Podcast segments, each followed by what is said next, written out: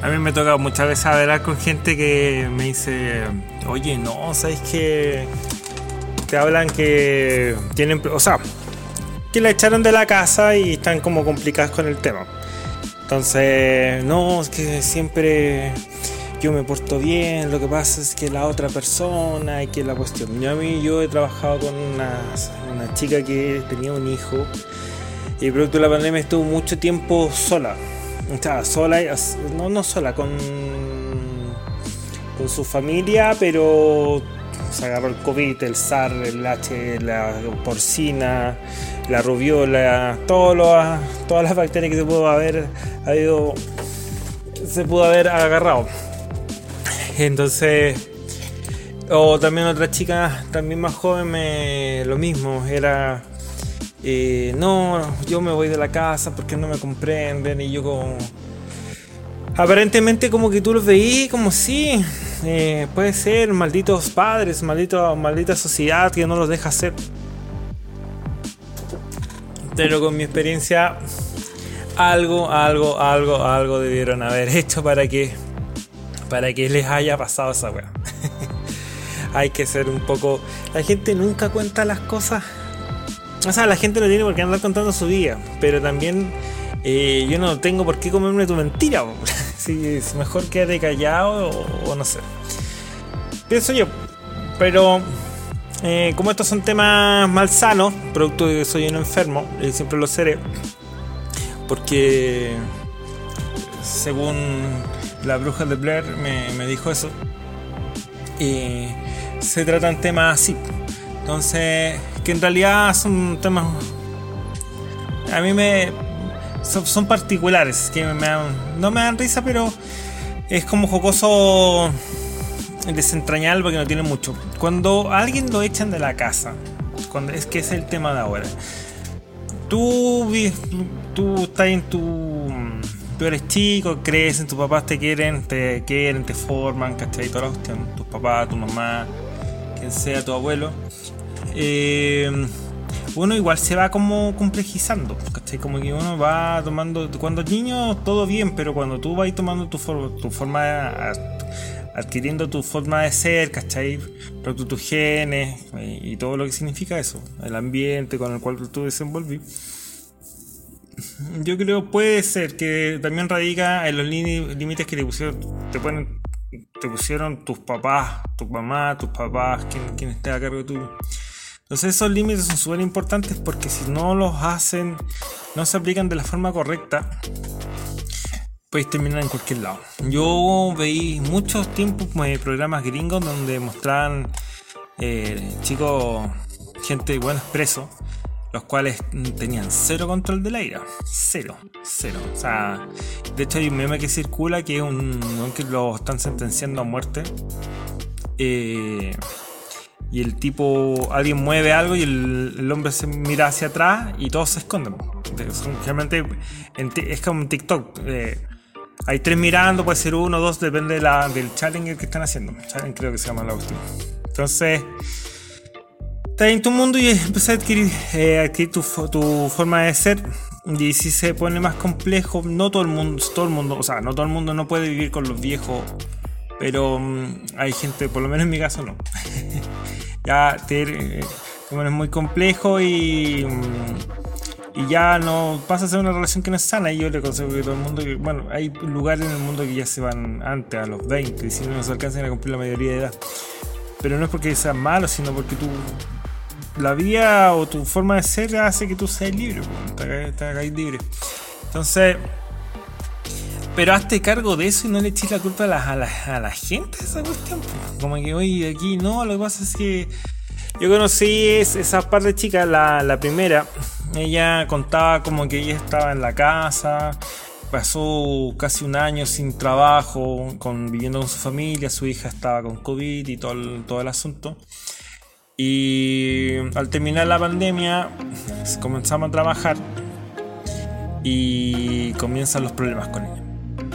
Entonces, o sea, no con ella, sino que ella comentaba de que mm, a modo de gracia, que es muy de, de, esa, de algún tipo de, gente que le hace como gracia estar pasar días preso en la cárcel.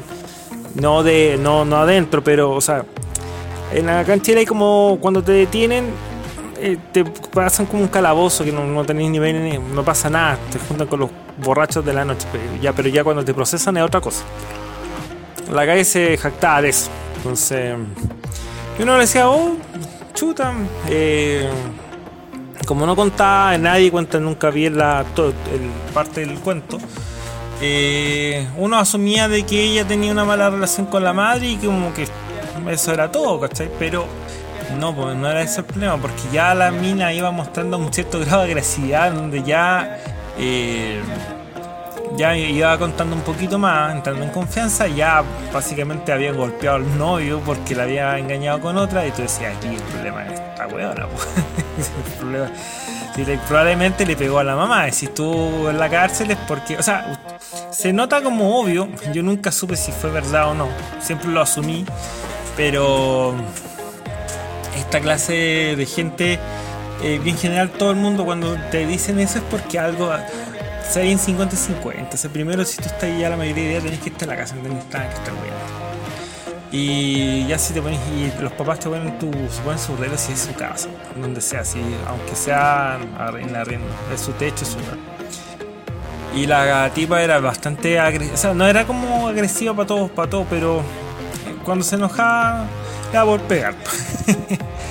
y mm, bueno, por el hijo, ya una vez trabajando y, ya que la habían echado de la casa y terminó viviendo varias, con lo contaba como talla o anécdota, que vivió, de repente uno terminaba el trabajo y dormía en una plaza. Ya con su hijo, bueno, la mamá se quedó con una de las hijas y, está, y, ella se quedó con el otro hijo, pero no tenían dónde quedarse. Entonces la relación se ponía más tensa, más tensa, pero eso tampoco lo hizo con cambiar. Cuando encontró a Caldito, él conversó con ella, pero ya yo le comentaba que ella era una persona que tenía vuelta y ya se había criado así en un ambiente hostil y era difícil, que era su forma de interactuar. Y ella también, yo le preguntaba, pero ¿por qué insistía en seguir ahí? Entonces, la otra chica que es como más chica, también lo mismo, no, es que mis papás, pero es que ándate de la casa, si tanto te complica, si es tan fácil. Entre comillas, tan fácil porque si no tenéis dónde pisar, ¿cachai? decirlo y ustedes pensarlo es como sí, porque no sí, pero el delito, del dicho al hecho, el trecho es el problema, siempre es el problema. Cómo, tú, cómo vas a sortear esa situación, si te mantienes estable, consigues un lugar, tranquilidad emocional, tranquilidad económica, tranquilidad en varios aspectos, sin pandemia. Entonces,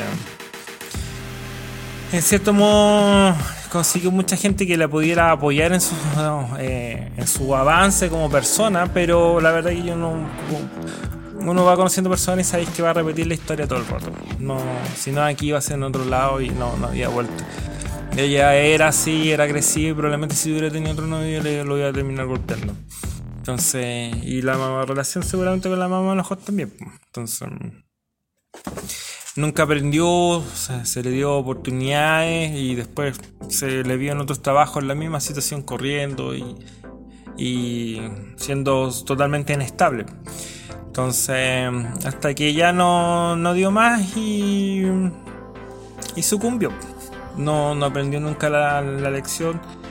Se le dieron muchas oportunidades. La vida yo creo que le ha dado oportunidades, pero no, no, no pudo. Y ya ella, el problema de estas personas es que creen que el, hay, o sea, no sé si todas, pero me da la sensación, por lo menos ellas dos, o tres o cuatro que yo he conocido, que, que no, es, no son ellos. nunca te cuentan la parte del problema en la que ellos hacen, ¿cachai? Hacen, influyen en la decisión o en la pelea. Y hay mucha gente que no se da cuenta, hay gente que no la ve. Nosotros vivimos en un país que la gente no se da cuenta, los que te gobiernan que no, no se dan cuenta de lo que, de lo que está pasando, no pues logran empatizar. Entonces, y, y, es verdad, la empatía es un problema. La empatía es una, es una forma de ser muy que pasa muy desapercibido. Y que es una enfermedad, es la peor que te puede pasar en la vida. La gente que no se da cuenta de lo que está haciendo no es casi criminal. Porque no sabe. O sea, lo que pasa es que no, no, no llega a ese tal hecho que te puedan condenar, pero sí produce un daño en una relación que ya la pudre. Y estas personas, yo creo que por lo menos a mí me pasó que yo soy bien reflexivo. Yo, uno sabe por lo menos dónde pisa y sabéis que. Sabéis que cuando te vaya a tropezar en la próxima piedra, eso va a parar.